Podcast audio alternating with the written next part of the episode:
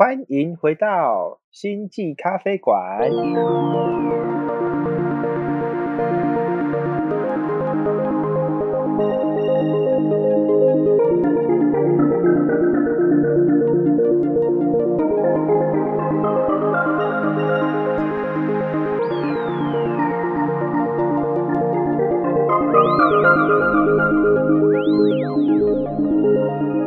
我是抬头文我是琪琪女巫，我是杰森，，Hello，欢迎大家回来，这是我们的第十集啦。那有跟着我们的线动啊，或是说像上次的呃第九集的时候，我们有提到说我们会想要以十集十集的方式来当做是一季。对，那这一次呢，这一集我们想要来跟大家聊聊的就是这九集听下来之后，大家听完之后有没有什么想要了解的？然后我们想要呃，可以再带给大家，或是说往下一季前进的内容这样子。那今天的话呢，因为我本人就是嗯，阳性哟，这么有心，阳性还来跟大家聊聊天。但是我们是隔空聊天，大家不用担心我们三位，对我们我们是远距，我们是。还有人在美国呢，还有人远在美国，所以不用担心。只是大家可能会听我的声音有点嗯很有磁性这样子。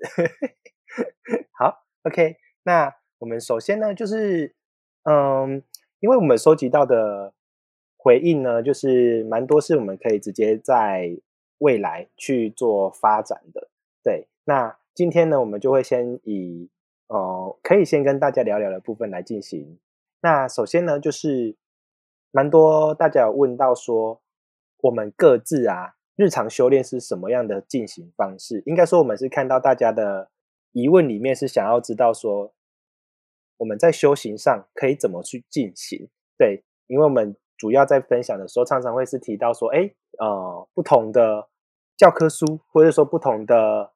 信仰，或者说不同的宗教，或是不同的身心灵课程，它会怎么带？但是我们没有分享到说，我们各自的话会用什么方式进行。嗯，那这一块可能是大家会想要知道的，然后也想要去找出适合自己的方式。那首先的话呢，我们就先邀请我们的 Kiki 来分享一下日常的话，我们都进行什么修炼呢？因为我作息真的是可能普通人比较难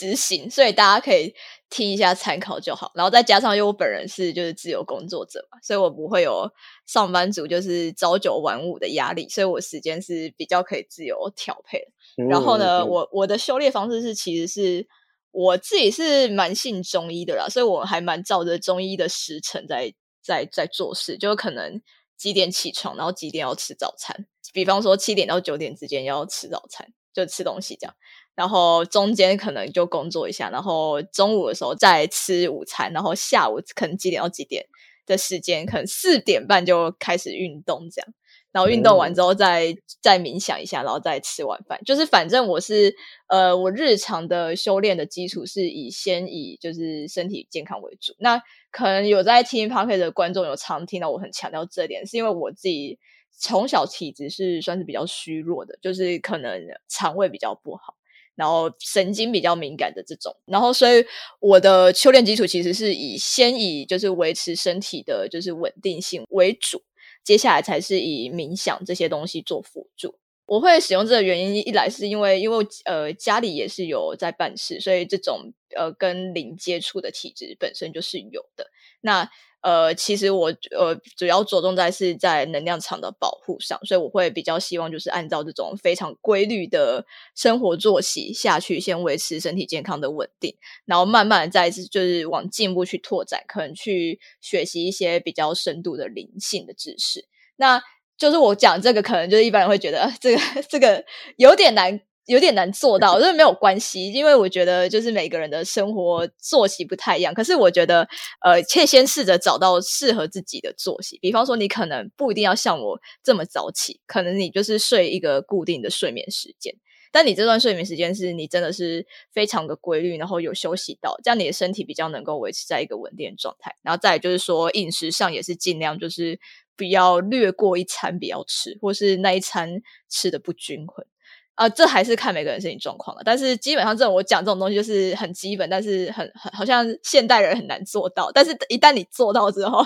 你就会发现非其实非常的有效。就是一旦你做到之后，你会发现，哎，就是好像真的有差。因为光是睡好就可以改善很多，比方说呃焦虑的问题啊，然后呃压力大可能会觉得紧张的问题，然后甚至说你可能吃的好一点，那。有运动的话，你身体的脉轮其实自动就会被打开，那你也不用额外再去就是研究说哦，我到底要怎么开脉轮？因为其实你有身体有在固定运动，跟你吃的东西是对的，那你其实你你身体的体内机能会自动启动嘛？你的身体又不是一个就是呃就是没有没有没有自由的电脑，它就是一个它会随着你的状态去调配的一个非常精密的仪器。所以当你照着这个方式去练习之后，你会发现，哎，其实就是你突然会打开的过程会变得非常的快。然后这是我日常的修炼，但我还有额外的其他功课。可是我觉得这是一个我我每天一定会做，然后觉得蛮可以跟大家分享的东西。嗯，那这一块的话，就是如果我们把它说的更更，如果是非常初学嘛，也不能说初学，我们的听众蛮多已经开始有在冥想的。那如果他已经有一定的冥想的基础的话，那 Kiki 会怎么建议？因为大家可能想要了了解是这一块呢。其实我会建议是说，你可以透过哦，因为冥想有分蛮多种的嘛。那像我自己是其实比较倾向搭配是动态冥想，像可能我会跳舞，然后或者说就是打简单的气功，然后搭配冥想的过程。然后其实对我来讲，就是尤其是可能有些听众他本身也是从事比较艺术方面的职业的话。那我就觉得这种类型的冥想，尤其是以冥想搭配运动这种东西，它其实是可以蛮提升你的创造力的，跟以及你要怎么就是让冥想是融入在你的生活中。因为听一首歌，它也可以是一个冥想的过程。然后或者是说你在洗澡的时候，你可以透过洗澡达到深层的另外一种冥想。所以我觉得，其实如果是有一点基础的话，你应该是要怎么是。将这些你学到东西活用在你的生命中的各个场景，有可能你在一个你今天突然会面临到一个很紧张、很焦虑的情况，比方说你今天要去上台报告，然后你突然很紧张、很焦虑，可是这时候你就可以应用你日常生活中需要的，比方说一些基本的冥想的呼吸法，或是说你在上台之前的时候，你做透过一些简单律动，或是一些跟人的一些改变，你跟。其他人的应对方式，你就可以让你的状态稳定下来。所以我觉得，如果是进阶的，你应该是也不说应该，就是可以试着看看怎么把这些技巧应用在你的不同的情境之中，然后去看看说，哦，当你在这个情境的时候，你应用了这个技巧，它是不是有效的，或者说它没有效，那是不是有其他的方法可以来呃改善这个情境？嗯，所以可以说就是这样进阶的练习法，可以让我们。去转换想法，或者说在那个当下也可以有觉察，然后可以去做不同的反应调整，这个意思。就是最终你还是要希望达到一个，就是我呃，不论遇到好事坏事都可以调整心态跟转念嘛。但其实转念就是大家讲好像很简单，就是你要转念，可是你在那转念的前面，你可能做了非常多的疗愈的工作，你到最后那里才可以转念。那你很多甚至很多前面的东西是牵涉到比较比较潜意识的议题，然后或者说牵涉到是因为你在当下的话，你的身体健康状况不允许你去做这样的疗愈。可能比方说你有很多呃深藏在身心里内部的伤口，你其实是要先做第一层的清除，然后再慢慢去做深度的疗愈，你才可以打到最后那个转念的过程。那你在前面练习的过程的时候，其实。呃，你当然，我当然，每个人最终都是希望达到一个我可以看到什么事情都非常开悟跟转 念，然后或是说坦然的接受。可是你在那前面，你可能会有很多些呃，除了要先认识自己之外，你也要先学着去好好的疗愈自己跟爱自己。然后这个这些内容，其实我们在前几集好像都有讲过，所以大家可以回去再复习一下。嗯嗯嗯嗯。那 Jason 的话呢，你会用什么方式进行日常的修炼？我跟 Kiki 的话就完全相反，因为 Kiki 就是个女巫的生活，不是女巫的生活，就是对，是女巫的生活。我的话比较偏向于就是正常上班族的生活，因为我就是一个朝九晚五的人。然后朝九晚五通常也有个很大的问题是，就是会可能晚上还会工作到很晚，会加班什么的。其实时间上我就没有办法说哦，像可以这么的规律，但是我也是尽可能的规律的。因为其实，嗯，我的工作是一个比较繁忙的工作，然后三不五时就会有人要资料啊，然后晚上就会有人来讨东西啊，什么等等等的。对我来说，其实真的很痛苦。我说真的，到现在我都还在努力的去调整这个状态。因为我前一阵子其实就意识到一个非常明显的状态是，呃，嗯，我非常的焦虑，闹钟非常恐慌，是因为我会随时的担心，就是晚上会不会有。啊，比如说像媒体啊，或老板啊，然后来跟我要东西。那我自己在调整这些东西的时候，有三种方法：一是我去调整我的呼吸，我要意识到我当下的那个时候的呼吸是怎么样的状态。比如说这个这时候的呼吸是，我已经有点焦虑到我忘了呼吸的话，我开始就要进入深呼吸的状态了。但是这个东西是前提是你要先意识到你跟觉知到你的呼吸的状态已经不对了。你才有办法去进行这个所谓的深呼吸七次，然后接下来再进入一个正常的呼吸的状态。这是我调整自己生活的一个方式。另外一个是 Kiki 有也有的，就是我也会去看中医。我觉得中中药调整体质对我来讲是非常重要，就是可以让我呃维持在一个比较好的状态。就是我照三餐固定的吃中药，因为我觉得中药其实它毕竟大家可能会有点疑虑，说，哎，那它是不是？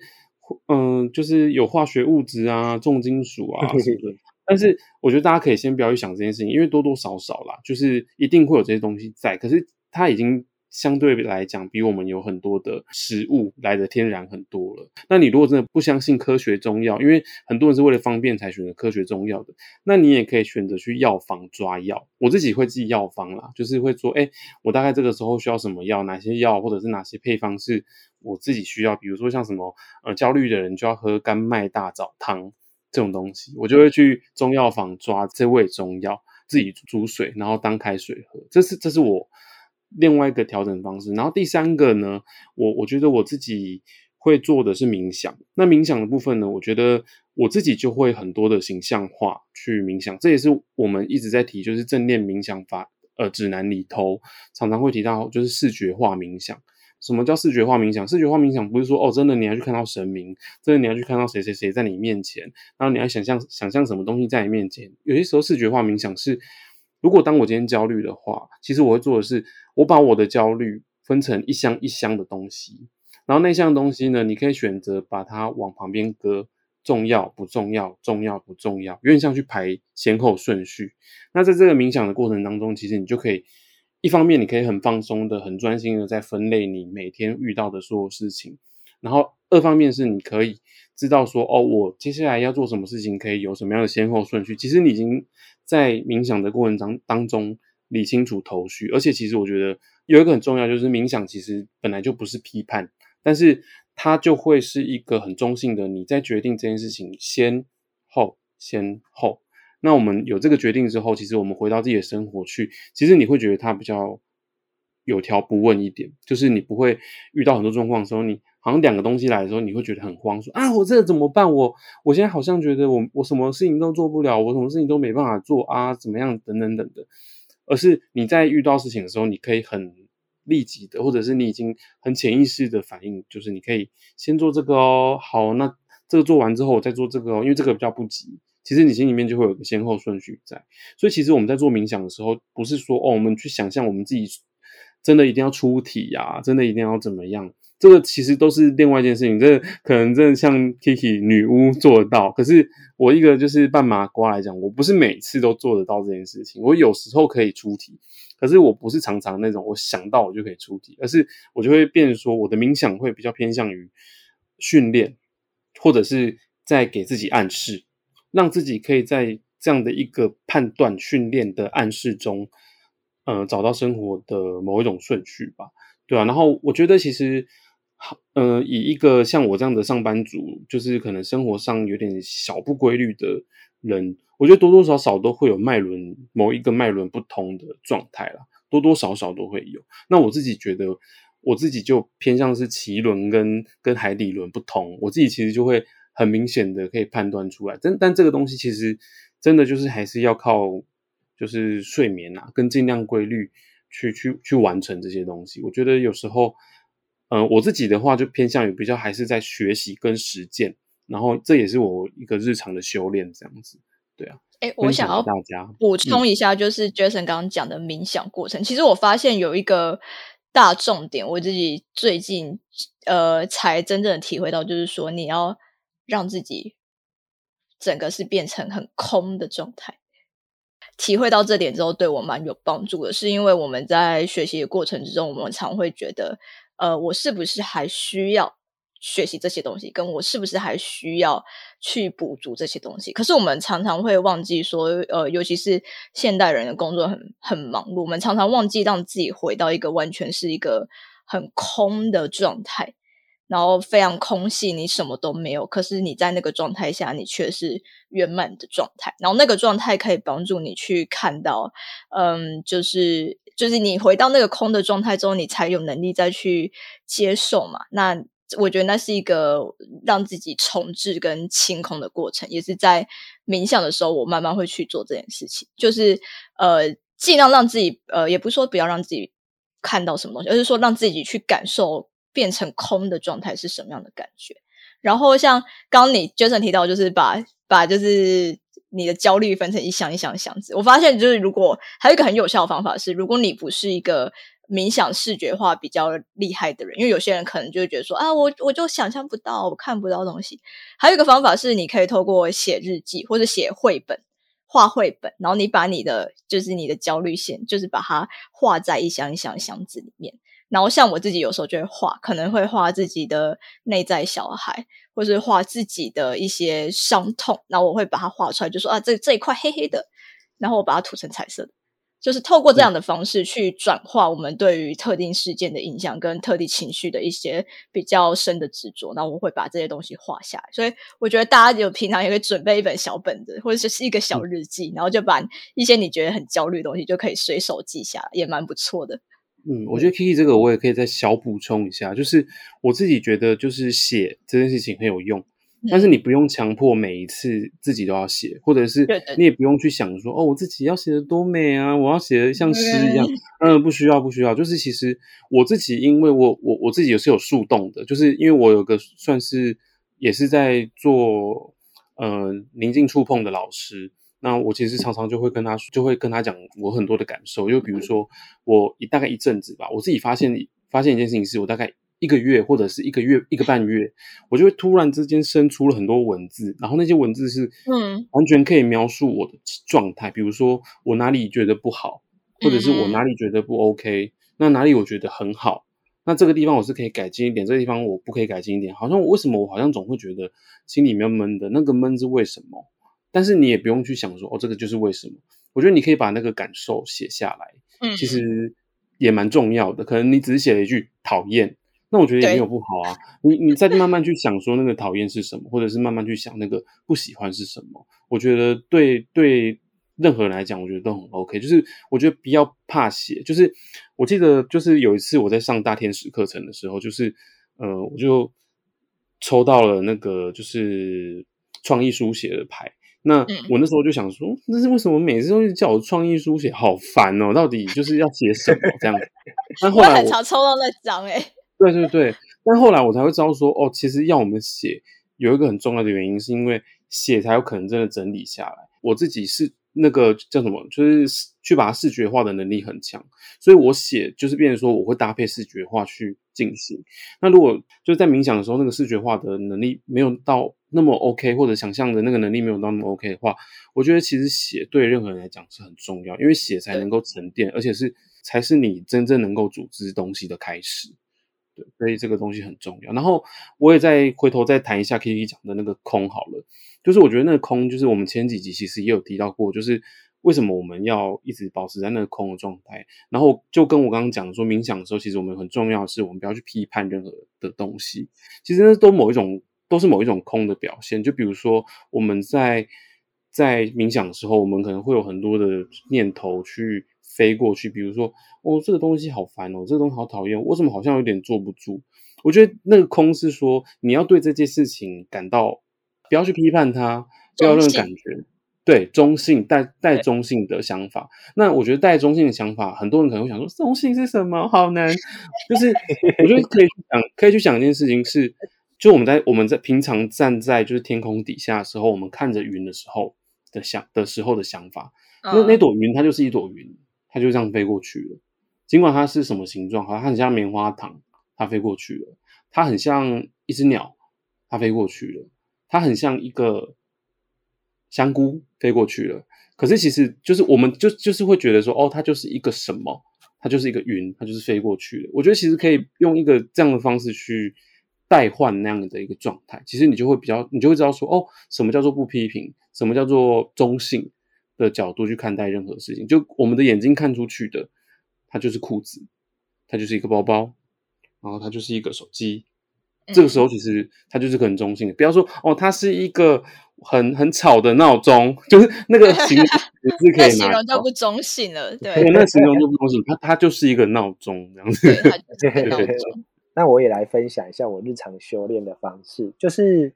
我觉得我自己最核心的就是刚好。Jason 跟 Kiki 都有提到，就是空性的这个练习。我自己的方法呢，我是会偏向于用接纳这件事情来做。比如说刚刚 Jason 讲到云好了，因为大部分可能大家是会遇到什么下雨天，你就觉得很烦嘛。那我要怎么在下雨天的时候不觉得烦呢？对啊，就是有时候我们就是啊，下雨了，我要骑车，我要穿雨衣，我要干嘛？怎么那么麻烦？这样子，对不对？首先，我觉得第一点就是，我觉得可以把前面讲到东西整合一下。当我们有一些麻麻烦呐，或者感觉到心烦的情绪跑出来的时候，我就可以先告诉自己说：“哎，来，我先做深呼吸，这样子。”哎，啊，这个烦它可能就降低。对，然后如果我现在不赶时间，我可能就可以告诉自己说：“对啊，为什么我会觉得烦？”我可能就可以开开始找到一些原因。一个原因是哦，下雨我觉得烦，是因为它会让我的出门时间拉长。好，那我出门时间拉长，为什么会烦？哦，因为我可能快迟到了，所以如果我到时候迟到就会很麻烦，所以我就会心烦，觉得为什么要下雨？好，那这时候我可能就可以找到说，那我要怎么让自己不烦？就是好，这件事情发生了没关系，我下次早点起床。我可能就可以找到一个叮叮叮的点，我不会每次遇到下雨我就觉得烦，我反而可以找到说下雨为什么我会烦的原因。如果今天你可能真的提早了半小时起床，然后你又是本来是走路上班，好了，你可能这时候因为你已经提早很早起床了，你又可以提早出门，你就变成你可以享受下雨了，你就撑着雨伞在在那边很开心，然后我就听着雨声这样子。你就会发现一切的东西都是空的，对，是因为我自己的心里面的，就是有一些东西我没有去理解清楚，所以导致我对它有一些正向的或是负向的观感问题。对，那这时候日常修炼就变很重要，就是我自己的日常修炼最一开始的，刚开始初学，当然就是像刚刚前面都有提到冥想的部分的话，我可能每天五分钟就差不多了，对，然后。再就是进阶，慢慢的来到每天可以来到半小时、一小时这样子。那到底长度重不重要呢？我觉得长度其实是其次，而是在于说，它是训练我们自己在每一个当下可以去做切换。比如说，哎，我现在开心，我甚至连开心都会拿来练习，说，哦，我今天好开心哦。哎，可是为什么我会开心？因为当我对一件事情感到开心。其实我对他的负向的东西，可能就是会感到不开心。我很认同一件事情，对他的反方向，我可能就是不认同那个东西。对，所以就是他就是可以让我们这样去思考、感受的一个过程。对，那我就讲一下，像我确诊了。对，然后就是其实身体很不舒服的时候，你就会开始有很多负向的东西，跑说好累哦，不舒服，怎么会这样子啊？事情都没办法做啊，什么一大堆的啪啪啪啪啪东东西都跑出来这样子。可是就是 我突然可以转换说，哎，那我可不可以问大家可不可以帮我的忙？然后再就是，哎，那我是不是可以也告诉自己，我的身体可能需要休息，可能免疫力变变弱了，所以才会生病比较。不舒服，这样子，哎，我可以去转换，但是转换完又是一回事，我身体还是一样不舒服。对，所以就是在这个过程，我发现就是冥想它是有一个好处的啊。如果你是坐不下来的，没关系，你可以用动的。我觉得像刚刚 Kiki 讲到的也蛮好，或是洗澡，就是你在这个过程，因为我就是有一个，我们也有一个动态进行，有点像瑜伽的感觉，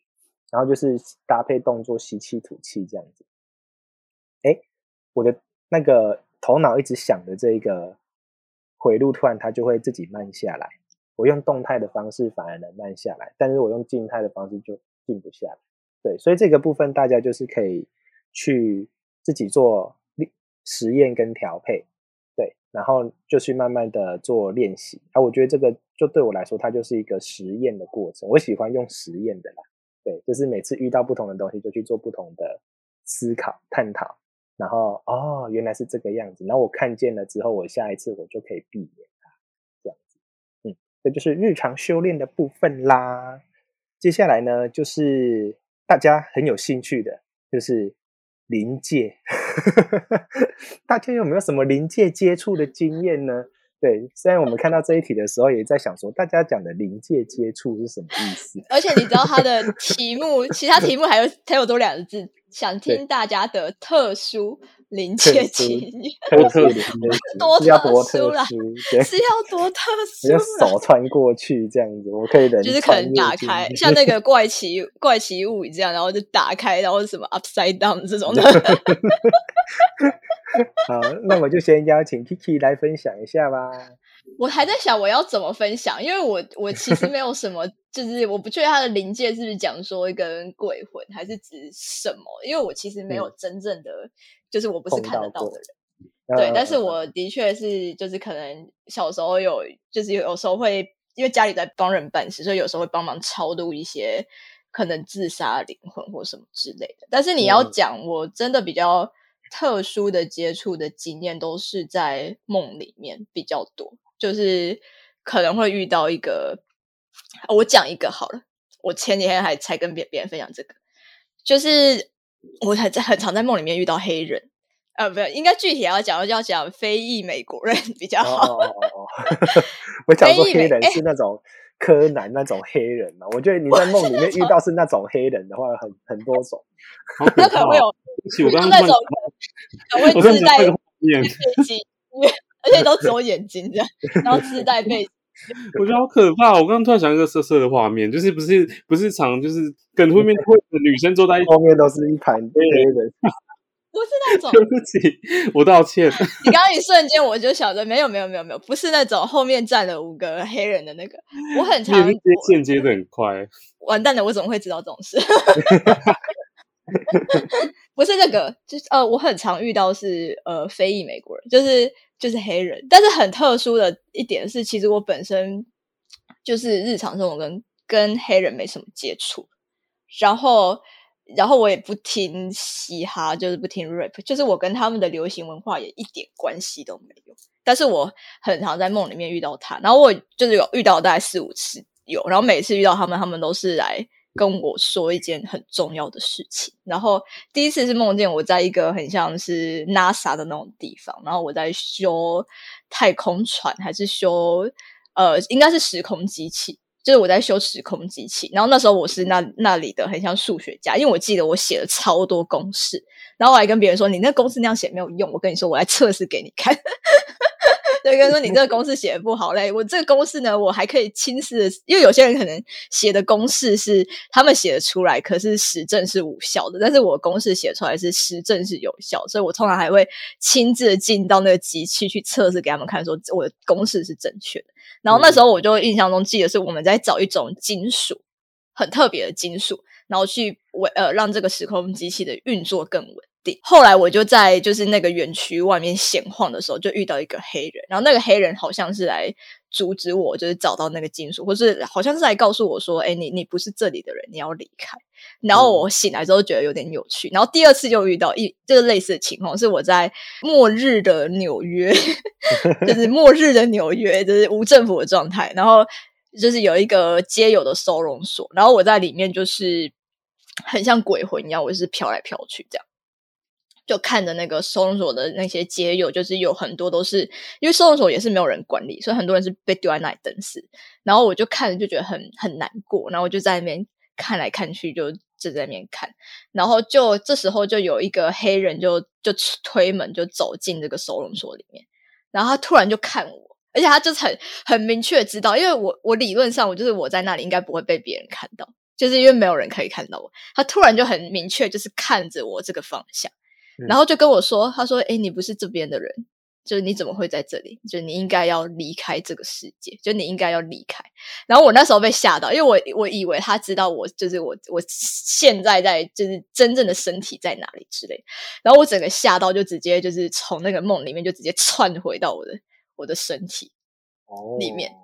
就很酷。然后第三次就又遇到一个黑人，这个经验也超酷，就是我梦见我在参观一个。呃，很像一个古城的遗址吧，然后它是呃有点像圆形的排列的一个大圆形的一个古城，然后里面有一个女生的黑人。就跟我说，这个古城以前是怎样怎样怎样，然后他就跟我描述说，就是他们当初就是他们祖先可能建造这个古城的时候，然后历史学家不承认这件事或什么之类的。然后我醒来觉得那因为那是造型很特殊，我就特别去 Google，就是有没有这种圆形的这种古文明的遗迹，就发现有在新巴威，然后那那遗址叫大新巴威遗址，呃。记载上的确就是跟那女生讲的一模一样，就是他们呃早期就是历史学家，尤其是以白人比较主导的历史学家，他们曾经不承认就是辛巴威遗址是当地的就是非洲的古文明盖的，他们一直觉得那是呃就是白人殖民后教他们盖，因为他们不不认为就是那时候的非洲人有办法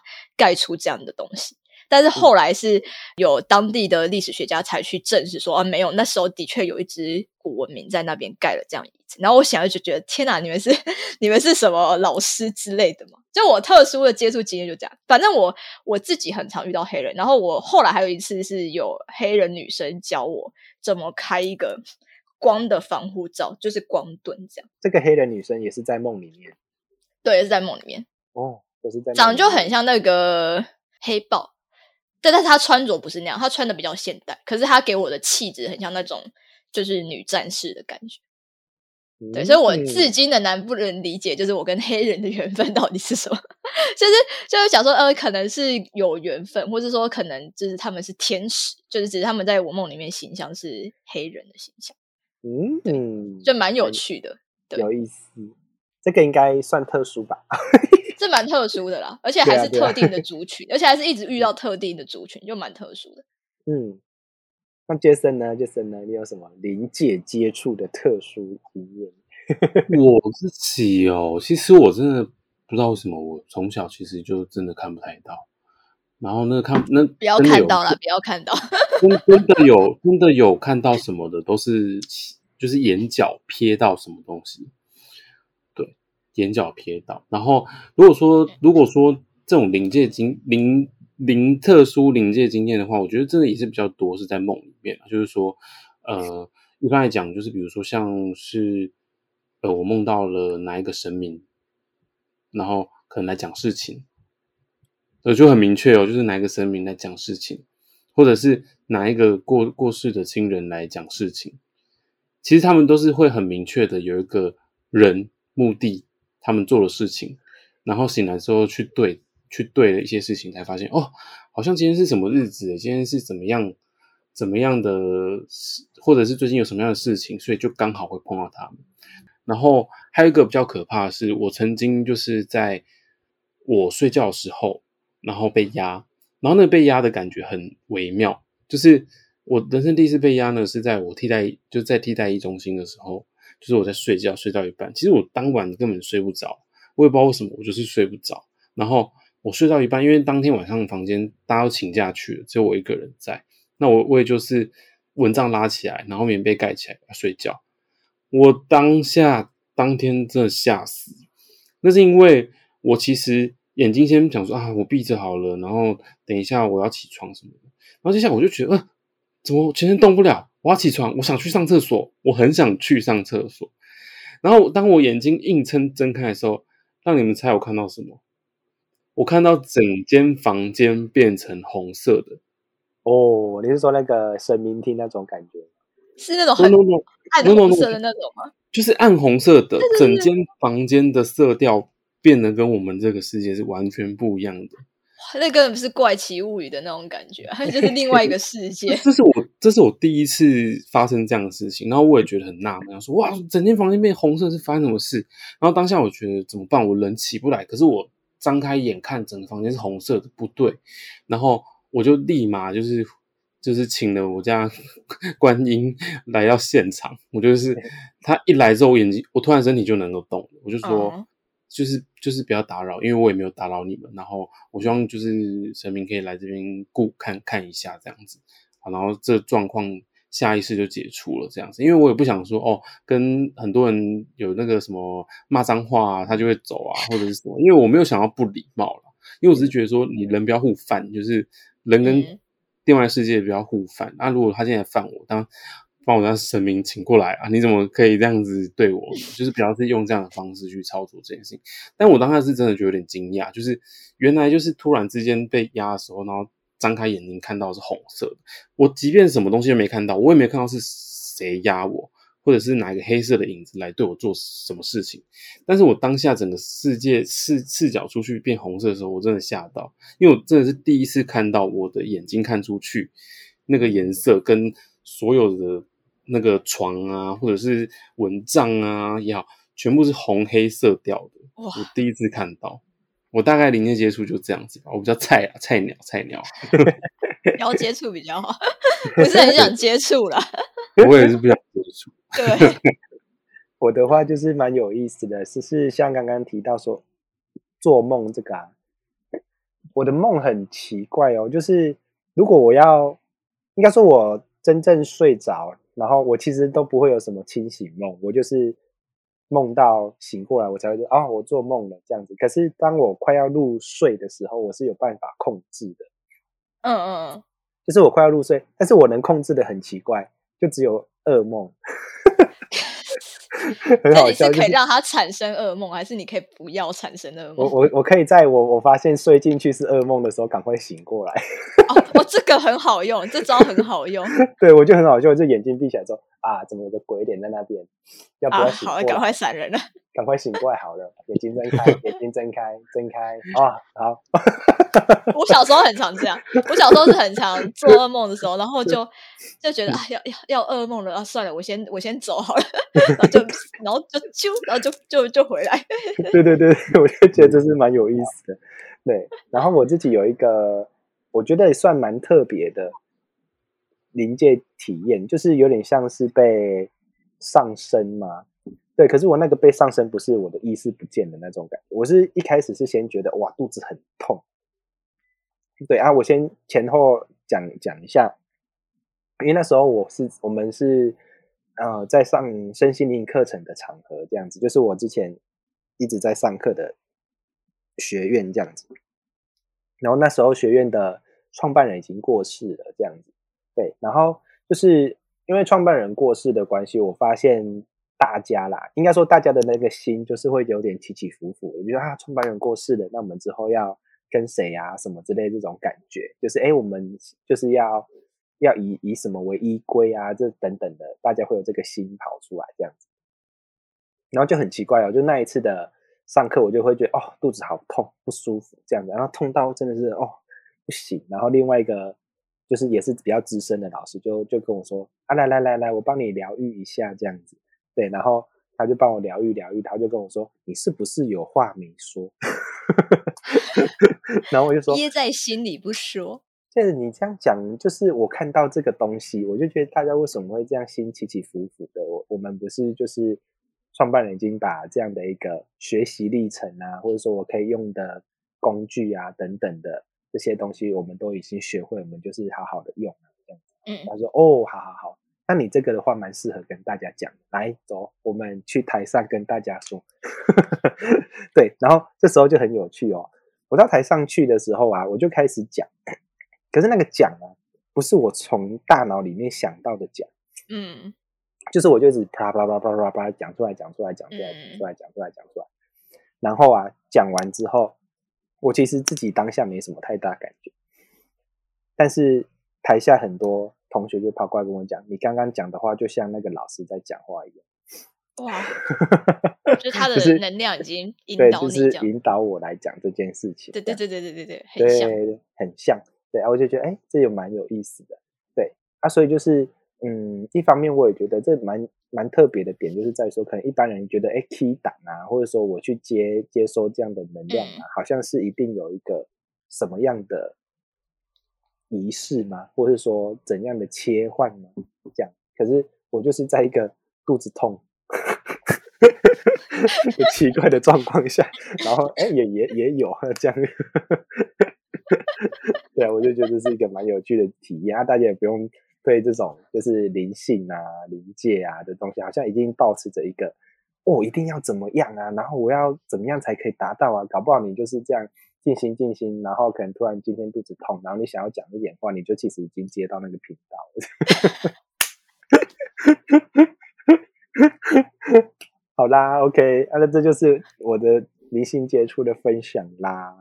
那大家还有什么想补充的吗？也可以最后也稍微补充一下，就是因为我们接下来呢，就是呃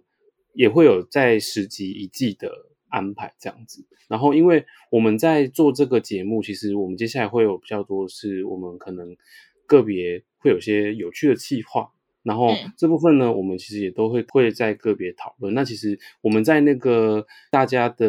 回馈里头，其实有有人提到说，哦，可不可以找人家一起来讲，也一起灵性出柜？哦，其实我觉得也蛮好的，就是这个都会在我们的规划里面。然后未来在规划上，其实就会很很密集的，就是有一个主题，然后大家我们就可以来好好聊那件事情，甚至说我们可能该集就会来邀请，就是一些特别来宾啊，比如说嗯。像之前其实我们也邀过那个，就是台湾族的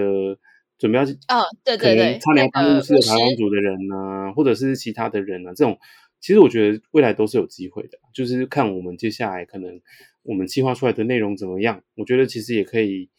呃给我们一些意见，然后如果有什么想听的，其实也都可以再告诉我们这样子。哦，然后 podcast 有些人问到一些比较深度的议题，像是安乐死跟自杀，就是这个对灵魂的影响。这个我们可以，因为它的这个议题比较深入，所以我们会留在第二季的时候做探讨。嗯，是的，是的，对好，那大家如果有什么想要跟我们讲的，其实也不一定要等到第二季的第九集才来跟我们说。哎，对，可每一集以结束，关注我们的 Instagram，对，都可以来 不是跟我们每一集结束就可以说了。对，就都可以来跟我们讲，随时来跟我们讲。对我们很期待大家一起来跟我们灵性出柜哟。好，那么今天的星际咖啡馆就到这边喽。我是抬头文，我是琪琪女巫，我是杰森，大家再见，拜拜，拜拜拜拜。